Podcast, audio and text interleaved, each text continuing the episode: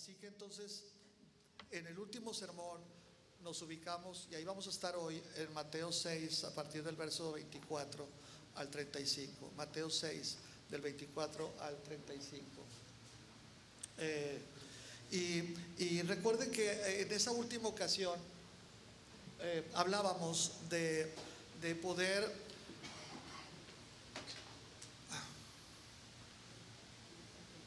de poder ser muy cuidadosos y responsables de nuestra relación con el dinero. Dijimos que el Señor Jesús no le preocupaba el dinero, pero le preocupaba mucho que los discípulos y que la iglesia posterior eh, manejáramos una relación con el dinero de manera que pudiera competir con lo que solamente Dios puede dar. Y de ahí se deriva el que Jesús diga entonces, ¿por qué se afanan por lo que han de comer, lo que han de vestir? El Padre Celestial sabe de que tiene necesidad de todas estas cosas. Y, cualquier hombre pudo haber dicho en el tiempo de Jesús, eh, eh, eh, pues por qué trabajan mucho o por qué se gastan el dinero en otras, otras cosas. La diferencia es que Jesús dice, ¿por qué lo hacen así hombres y mujeres de poca fe? La incredulidad es verdaderamente lo que hay en el fondo de nuestra ansiedad en medio de los problemas, de la escasez del dinero y de la, de la el tener que enfrentar la enfermedad. No es que estoy ansioso, estoy nervioso, estoy preocupado, estoy en estrés por aquello que estoy viviendo. No, no, no, no, no. Sino que dice Jesús, realmente lo que hay en el fondo es una falta de fe. Es la incredulidad a la que estás tú, en la que estás tú manejándote en medio de esa carencia, en medio de ese, de ese problema. Vamos a leer el texto. Aquí lo tienen al frente. Si lo tiene su Biblia, también hágalo o en los teléfonos que traiga también. Vamos a leer juntos. Dice la palabra, ninguno puede servir a dos señores, porque o aborrecerá al uno y amará al otro, o estimará al uno y menospreciará al otro. No podéis servir a Dios y a las riquezas. Ah, caray, mejor lo leo de acá. Vamos a ir, vamos a ir rapidito, ¿sale? Por, por, tanto os digo, no os afanéis por vuestra vida, qué habéis de comer o qué habéis de beber, ni por vuestro cuerpo, qué habéis de vestir. ¿No es la vida más que el alimento y el cuerpo más que el vestido? Mirad las aves del cielo que no siembran ni ciegan, recogen en graneros y vuestro Padre Celestial las alimenta. ¿No valéis vosotros mucho más que ellas? ¿Y quién de vosotros podrá, por mucho que se afane, añadir a su estatura un codo? Y por el vestido, ¿por qué os afanáis? Considerad los lirios del campo, como crecen, no trabajan ni hilan. Pero os digo que ni aun Salomón, con toda su gloria, se vistió así como uno de ellos. Y si la hierba del campo que hoy es y mañana se echa en el horno, Dios la viste así, ¿no hará mucho más a vosotros, hombres de poca fe? No os afanéis pues diciendo qué comeremos o qué beberemos o qué vestiremos. Porque los gentiles buscan todas estas cosas, pero vuestro Padre Celestial sabe que tenéis necesidad de todas estas cosas. Más buscad primeramente el reino de Dios y su justicia, y todas estas cosas os serán añadidas. Así que no os afanéis por el día de mañana, porque el día de mañana traerá su afán. Basta a cada día su propio mal. Bien. Pues el que oró, el que oró ahorita, Oscar, dijo, Señor, no nos dejes ser tacaños. Yo nunca hubiera usado esa palabra. Pero bueno, dijo la verdad a veces. Jesús sí dice lo, que, lo que se amerita, lo que se debe decir. Y Jesús dice, cuando estás ansioso o cuando estás en angustia, en medio de una dificultad, no se trata que respondes emocionalmente al estrés que te provoca esa situación Dice Jesús, tienes poca fe. Estás derechito al camino de la incredulidad y aquello se te va a complicar. Si quieren poner lo mío, por favor, al frente. Así que entonces lo que vamos a hacer hoy es comenzar a, meditar. Es sencillo, la palabra lo dice, yo no, no estoy descubriendo nada, la palabra lo dice, eh, en ese camino, es la disyuntiva tuya. Quiero dejarte esta mañana este, este, eh, este principio. O actúas, eh, mantienes la ansiedad y la alimentas con tus temores, o decides creerle a Dios en lo que ha prometido en la palabra para, para ti. Hay muchas cosas que pudiéramos eh, decir al principio, no, no vamos a, meternos mucho, pero el texto es una unidad. ¿Se acuerdan que hemos, hemos dicho que nos ha hecho mal tener esos títulos al principio de, segmentos? ¿Se acuerdan? La Biblia no está escrita con estas letritas negras, ¿verdad? Con estos títulos. La Biblia está escrita de corrido. Pero quienes tradujeron Biblia, pues hicieron algo como más organizado y entonces le pusieron los títulos, pero nos ha hecho daño, porque en este caso hace separar lo que Jesús habla de la ansiedad, lo separa de lo que Jesús ha, dicho, acerca del dinero, ¿no? Acerca de, del afán, ¿no? Desde el verso 19 debimos haber leído, no se hagan tesoros en la tierra donde la polilla y el orín corrompen y donde ladrones minan y hurtan, sino háganse tesoros en el cielo, donde ni la polilla ni el orín corrompen y donde ladrones no minan ni hurtan, porque donde está tu tesoro ahí estará también tu corazón. Es una unidad porque luego Jesús dice, aguas con la ansiedad, ¿no? La lámpara del cuerpo es el ojo, así que si tu ojo es bueno, todo el cuerpo estará lleno de luz, pero si tu ojo es maligno, todo tu cuerpo estará en tinieblas. Así que si la luz que en ti hay es tinieblas, ¿cuántas no serán las mismas tinieblas las que te angustian o las que te hacen codiciar y tener más? Porque el que no tuvo de niño y se vuelve un trabajador, una profesionista y comienza a crecer, saborea de una manera diferente la estabilidad económica, porque sabe de dónde las carencias. Pero una vez allá arriba, quiere más. Es una carrera imparable. Y Jesús habla de esto. Así que adelante. Lo que vamos a hacer ahora es leer un texto precioso para abrirnos más el panorama de lo que Jesús dice. Dice aquí al frente, por lo tanto, amados hermanos, cuidado. Asegúrense de que ninguno de ustedes tenga un corazón maligno e incrédulo que los aleje de Dios. Jesús dice, ustedes están afanados y ansiosos porque son incrédulos, poca fe. 13. Adviértanse unos a otros todos los días mientras durese hoy para que ninguno sea engañado por el pecado. Está hablando del pecado de la, de la, de la incredulidad y se endurezca contra Dios. 14. Pues si somos fieles hasta el fin, confiando eh, con la misma firmeza que teníamos al principio cuando creímos en Él. Pero ya nos hicimos adultos, ya crecimos en el Evangelio. Entonces ya sabemos todos eh, lo que significa rascarnos con nuestras propias uñas, pedirle a Dios hasta el último, cuando el problema se agravó, cuando la fiesta se terminó. Y dice el texto, no, hay que cuidarnos del corazón maligno e incrédulo hay que cuidarnos del engaño del pecado porque endurece el corazón. Y ahora dice, acuérdense de la fe con la que iniciaron en el camino de la vida cristiana. Entonces dice, tendremos parte en todo lo que le pertenece a Cristo. Jesús dice, busque primeramente el reino y su justicia y todo lo demás viene por añadidura. Porque le pertenece a Él. Toda la añadidura aquella le pertenece a Él. Él no lo dará. Así que adelante. Lo que, lo que queremos compartir es que tenemos, debemos ver eh, eh, nuestra vida diaria como una lucha de todos eh, diariamente en creerle a Dios o permitir que la incredulidad nos lleve a la ansiedad y a la duda. Sí, esta mañana estuvimos aquí a, Ociel y a Flor y, traían al bebé en sus brazos y, y, y Ociel compartió unos minutitos, ¿verdad? De toda la lucha que tuvieron, los abortos que vivieron. Eh, el, cansar, el cansarse en gastar dinero con los ginecólogos, hasta que dice, dice o si él dijo esta mañana, yo tenía que cargar con mi pena de, de haberle preguntado a Dios tantos años y que Dios no respondiera. Y aparte tenía que cargar con la pena de mi esposa para animarla, para fortalecerla. Y él oró y diciendo, Dios, hasta aquí. No, vamos a volver a pedir por un hijo. Si no, no lo quieres dar, vamos a estar contentos. Si tú no quieres que nosotros tengamos hijos, te, te decimos, decía él, vamos a seguir predicando el Evangelio de todas maneras.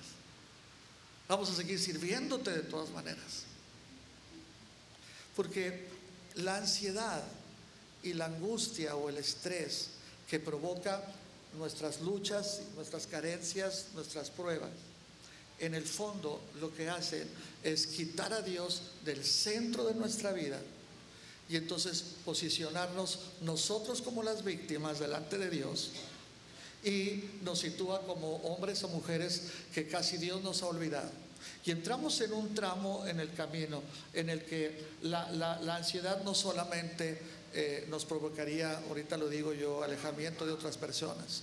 Delante de Dios, uno, un creyente en Jesús que está en mucho estrés, ahorita también lo digo, y que no ha sabido manejar ese estrés por la prueba que vive o la carencia, lo que hace es tenerle que cuestionar a Dios y tenerse que victimizar ante Dios. ¿Por qué yo no? ¿Por qué ellos sí? ¿Por qué esto y por qué el otro? Y entonces aquí lo que tenemos que admitir es que es una lucha no por lo que no hay, sino con la fe. Adelante. Es una lucha en donde tenemos que empezar a trabajar más eh, lo que dice la escritura, que, todo lo que yo pienso, los estímulos, la manera en la que aún en la iglesia me predican y yo no lo creo, etc. Fiel es el que los llama, el cual también lo hará. Ah, qué lindo este texto, porque este texto en los momentos en los que estamos como, como en la cuerda floja, ¿verdad? En esos límites me, debe hacer recordar que hay alguien junto a mí que es fiel hay alguien junto a mí que no se ha equivocado al dejarme caminar en esos tramos en medio de, un desvelo o, en medio de hasta de una sorpresa y que, que no nos alcanza a comprender cómo Dios permite que yo esté pasando por esto. Y ¿sabe qué? Le buscamos. Oiga, es que yo, yo nunca he pecado como los otros.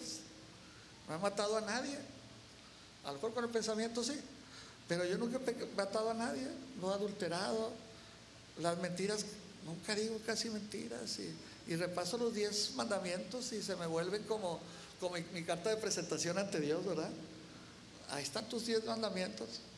¿Te he sido fiel ahí? ¿Por qué me sorprende a mí esta prueba? Pero dice la palabra, quédate en que Él te llamó a salvación él es sabio, es lleno de gracia y de misericordia, de tal manera que puso sus ojos en ti, te permitió escuchar el Evangelio y desde entonces el Evangelio ha cobrado vida transformándote. Y entonces dice, cuando estés en las pruebas, acuérdate del que te llamó a salvación, te perdonó, decían los viejitos, el titipuchal, de pecados que traíamos. Y dice la escritura, pero Él como te llamó en esa fidelidad, en esa misericordia, lo hará. Lo va a seguir haciendo. Este es una, un texto antiestrés precioso. Adelante.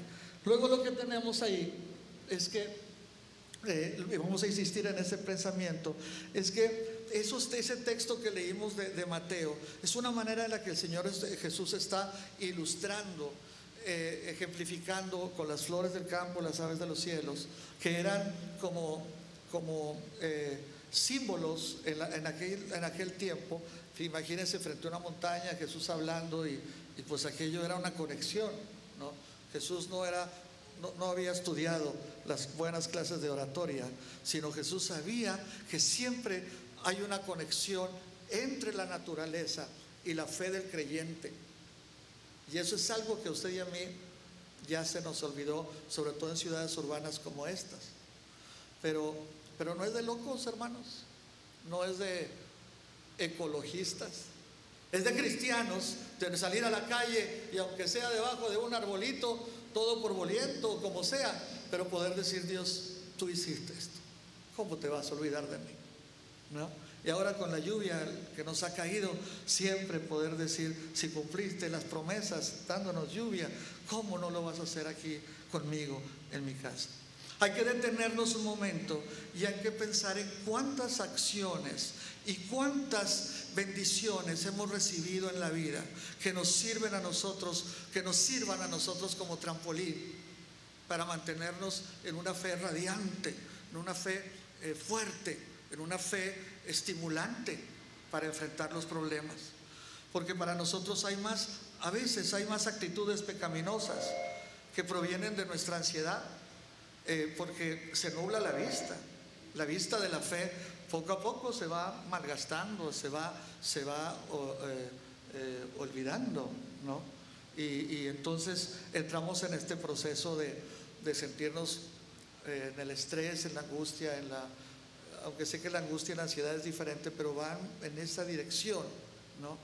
la ansiedad por las finanzas, o nos, o nos lleva al pecado de querer más de lo que tenemos, y eso nos pasa a todos, o nos lleva al pecado de la incredulidad, porque Dios no responde, dándome para lo que yo necesito en mis pagos, en mis necesidades.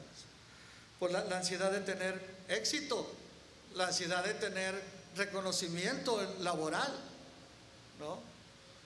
Es bueno querer progresar en el trabajo, y que me consideren para el, el, puesto alto, no sé. Eso es bueno, claro. Trabajamos y se reconoce nuestro trabajo, pero aquí en Monterrey o aquí en Nuevo León nos enorgullecemos los cristianos más de esos logros, porque trabajamos. Ya ve que decimos que Nuevo León es el, el lugar donde más se trabaja en la República. Tengo mis dudas. Vamos a la Alameda a las 10 de la mañana, mañana lunes. Encontramos a mucha gente. No, cuando estamos ansiosos por trabajar, por lograr el éxito, la mejora, el reconocimiento, vamos a entrar también a procesos de ansiedad que nos van a producir competencia. Nos vamos a sentir superiores a otros, nos vamos a ver como enemigos. Y en la iglesia, que nos pasa también así, hasta nos volvemos un poco bruscos, oscos, decimos directos, ¿no? Cuando, cuando eh, no se nos reconoce en la iglesia y a otro hermano sí. La ansiedad produce el pecado de unas relaciones con falta de amor y de cuidado a, las personas a nuestro alrededor. ¿no? Así que, ¿qué hacemos nosotros? Adelante. Nos volvemos más incrédulos. No lo vamos a leer, pero estos cuatro textos que están en lo que leímos ahora, Jesús cuatro veces repite, no se afanen ¿Se acuerdan que el primer domingo dijimos que, la traducción ahí es no estén preocupados, sería más cercanos a nosotros? No, no, no, no afanarse significa como que no trabajen de más. La intención en el, en el arameo y también en el griego decíamos que era, es que no estén preocupados de más, que los motive a, a estar enfocados solo en el trabajo, enfocado solo en la familia, enfocado solo en la salud, etcétera. Que olvidemos principios como los que Jesús nos recuerda ahora, primero los ojos y el corazón puestos en el reino. ¿no? Y luego todo lo demás, también Dios se encarga de esto. Y si, si nos referimos al verso de Mateo 6:30, si Dios viste así a la hierba del campo que hoy es y mañana se echa en el horno, ¿no hará mucho más a ustedes, hombres de poca fe? Es decir, si te preocupas por esto, pues hay que echarle un vistazo a lo que Dios está haciendo por otro lado. Porque en el fondo, esa expresión muy emocional, insisto, una expresión muy reactiva de nosotros como humanos, pudiera, ser normal al principio. Oiga, voy al médico y el médico me dice que tengo una enfermedad terminal y esta noche no duermo y luego me voy a callar para no decirle a la esposa.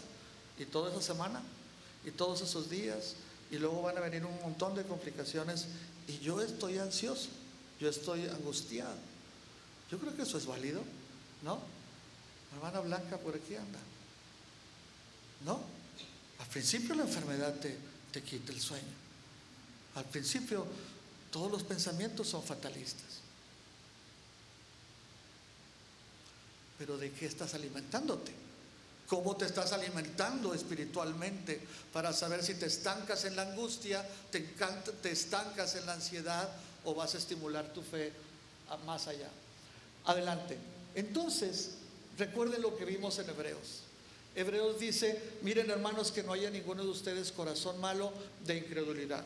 La incredulidad es mala, dice la escritura. Es maligna, ¿no? Y te va a llevar a apartarte del Dios que vive. Lo cantamos ahorita. El Cristo que es Dios y vive. Cuando nosotros estamos invirtiendo demasiado tiempo en la solución de nuestros problemas, en darle vueltas a la forma en la que yo ya sé resolverlo también.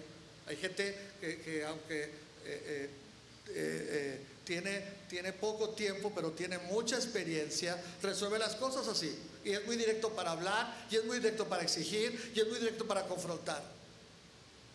Pero, pero, no se trata de solucionar problemas, se trata de ir primero, dice, al Dios vivo, no apartarnos de Él, para no gestar más en tu vida un corazón, un corazón de incredulidad. ¿Qué dijimos ese corazón incrédulo? Eh, es, un, es, un, corazón, creo yo, que, que cree más en todos los motivantes. Es que no me he casado, es que no tengo chamba buena como otros, es que mi familia, y es que, y empezamos y empezamos a meternos a ese túnel.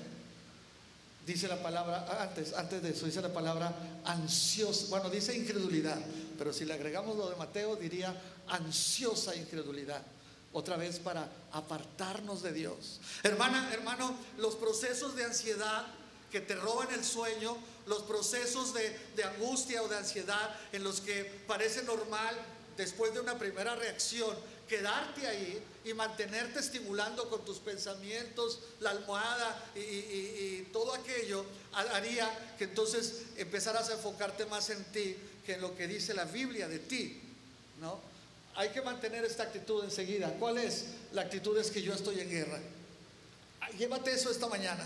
Cuando estés en un proceso que tú sabes que ya estás, estás metiéndote a, estar angustiado, preocupado, que es válido, insisto, por la prueba en la que estás. Ponte en la, mente este principio, estoy en guerra. Dios está, me ha dejado estar en esta situación porque ahora estoy en guerra. Una guerra, mi fe, donde mi fe y mi confianza en el Señor están bajo ataque. Piensa en eso. No eres la víctima. No eres el que siempre le pasa de mala suerte y le pasa lo malo. Piensa en que cualquiera sea tu proceso en el que estés, es que tú estás en guerra porque el enemigo, dice la palabra, como un te busca a quien devorar. Y está a prueba mi fe en el Señor, mi confianza en el Señor o la estadía en mí mismo. Mi angustia, pobrecito de mí, es que realmente estoy sufriendo. No quiero minimizar cuando alguien está en este proceso. Pero, pero si somos creyentes en Jesús, tenemos que actuar como creyentes en Jesús. Al principio nos sentamos uno o dos días, pero después reaccionamos. ¿Cómo? Vamos a, vamos a seguir. Hacemos entonces, eh, la, la primera reacción debe ser meternos a la palabra.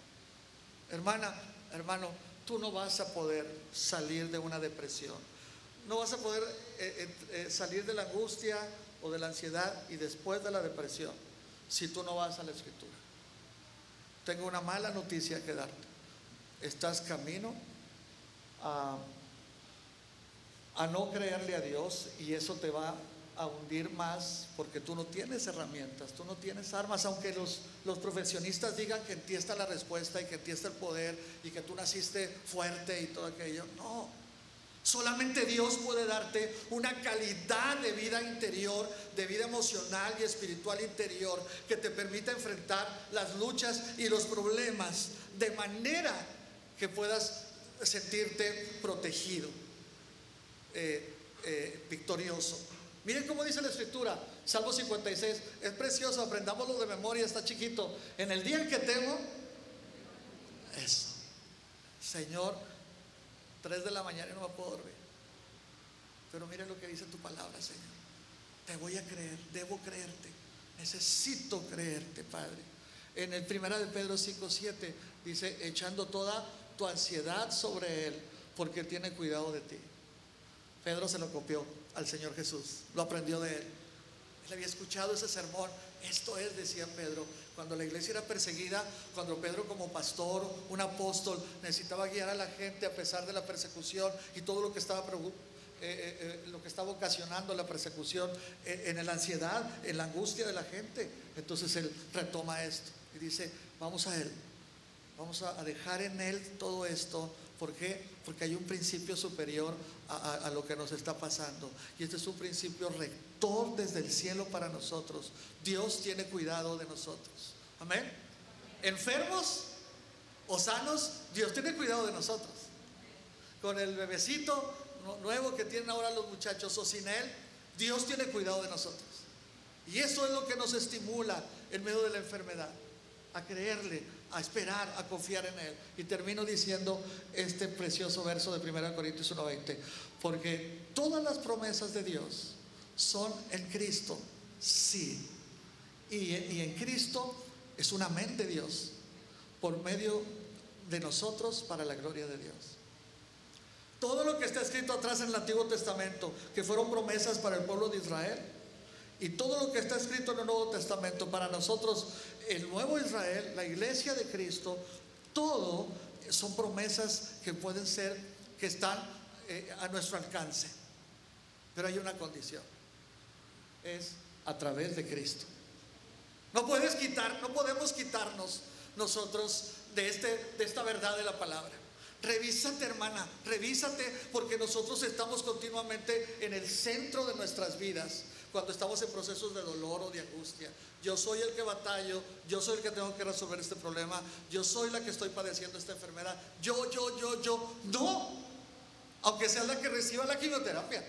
Aunque seas el que tenga que salir a buscar la chamba, tú no eres el centro de ese problema. El centro del problema es Cristo. Y Cristo como Señor está en esa cobertura, en esa, no, perdón, en esa relación del Padre, que el Padre llega a decir, eh, eh, a través de, de, Pablo, que llega a decir que el amén de Dios, es decir, la autorización de decir es cierto, de esa promesa para tu vida, la hace el Señor a través de Cristo. Debes estar pegado a Cristo. La palabra te ayuda a meter tu cabeza y el corazón a Cristo. Cuando Nancy Gómez, cuando Nancy Gómez escribe ahí sus, sus este, eh, saludos o lo que ella hace en el internet, ¿verdad? Eh, dice, sierva de Cristo, en Cristo. Y eso a mí me gusta escucharlo de los miembros de la iglesia, de por donde se mueven, no le tienen miedo a decir a los demás, yo soy de Cristo y así vivo, ¿no? Eh, y este es, el, este es el texto. Quédense con este texto. Meternos a la palabra y dos, mantenernos en Cristo. Adelante, ya vamos a acabar. Y entonces, déjenme decir algunas precisiones. Algunas ansiedades son más o menos normales, pero el problema es el tratamiento que le damos. Lo dije hace rato, como reacción es normal, ¿verdad? Una mala noticia, una situación en la que, en la que estamos, es normal. Pero ¿cómo vamos a tratar esto?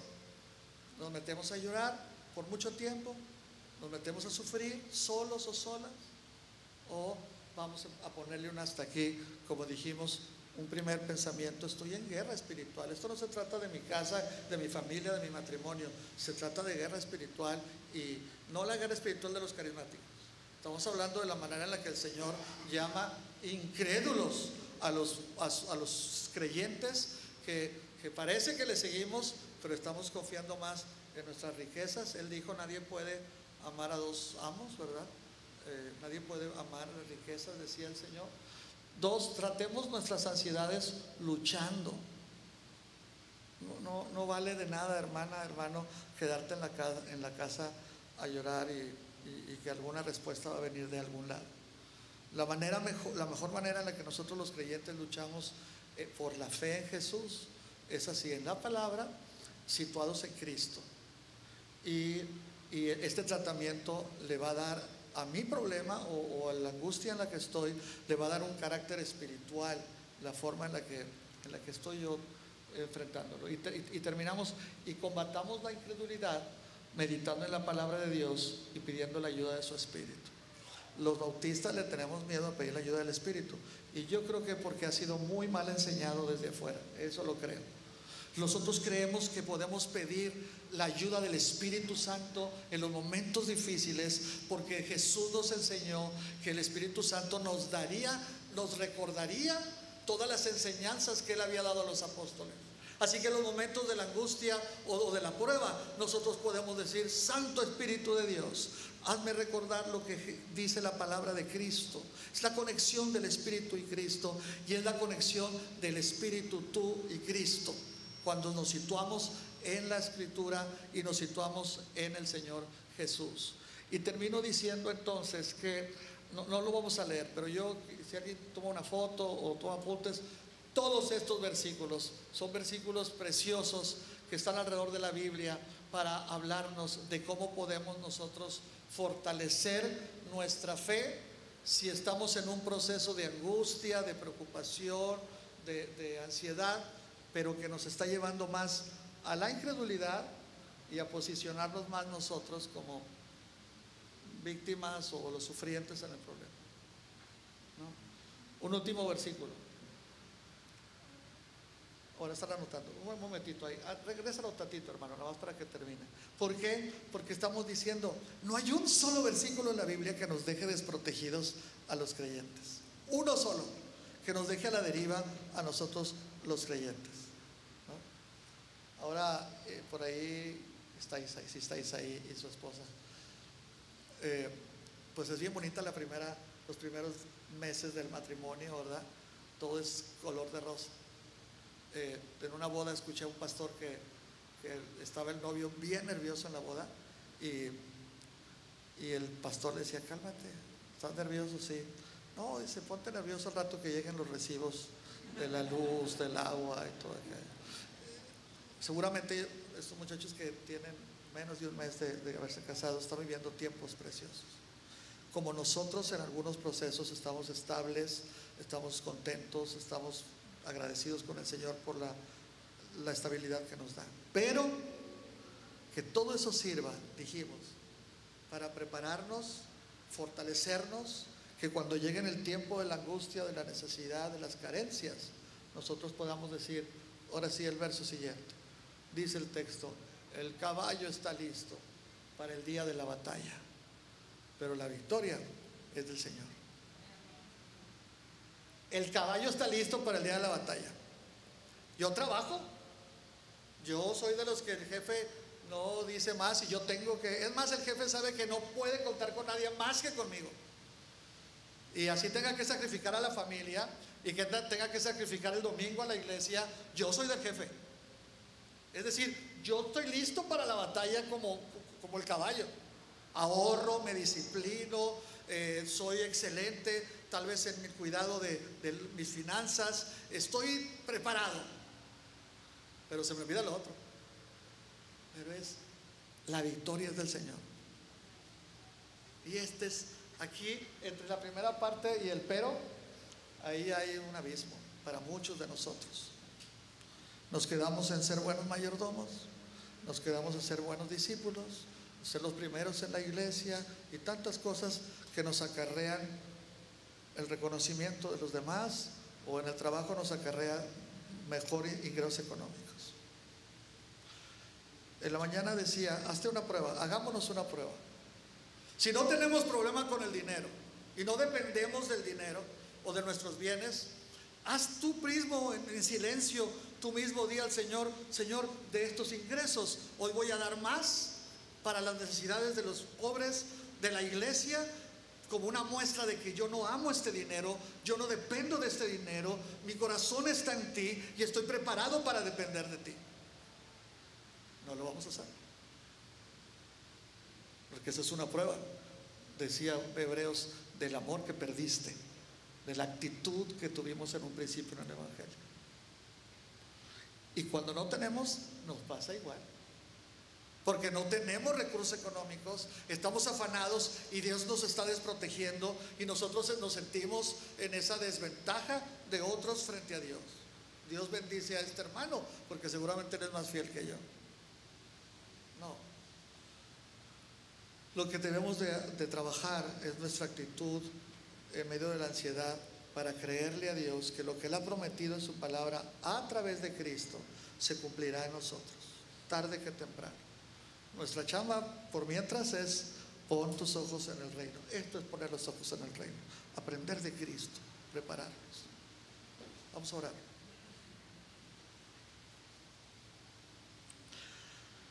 Ayúdanos, Señor. A los más jóvenes aquí, ayúdale, Señor, a entender que hay principios en tu palabra que los van a formar, les va a hacer alcanzar metas impensables. Ayúdales a los más jóvenes a cruzar entre sus pensamientos tu palabra que han aprendido. Y van a descubrir, Dios, que tú eres mucho mayor, mucho más poderoso que cualquier jefe del trabajo o dinero que se recibe. A los más adultos, a los más viejos, Padre, que no nos cansemos de, de estar así, Señor, corrigiendo nuestra vida a la luz de tu palabra y busquemos depender de ti, obedeciendo hasta el máximo, hasta nuestras fuerzas, eh, obedeciendo la palabra. Bendice a tu pueblo en medio de, las necesidades y de las angustias. Bendice las, los que están enfermos. Bendice los que están padeciendo los problemas en la vida. Esos que tumban, esos que amargan. Levanta entre nosotros el Espíritu de Cristo y llévanos a, a a conocer más a Cristo para depender de Él, Padre. Nosotros no estamos en el centro.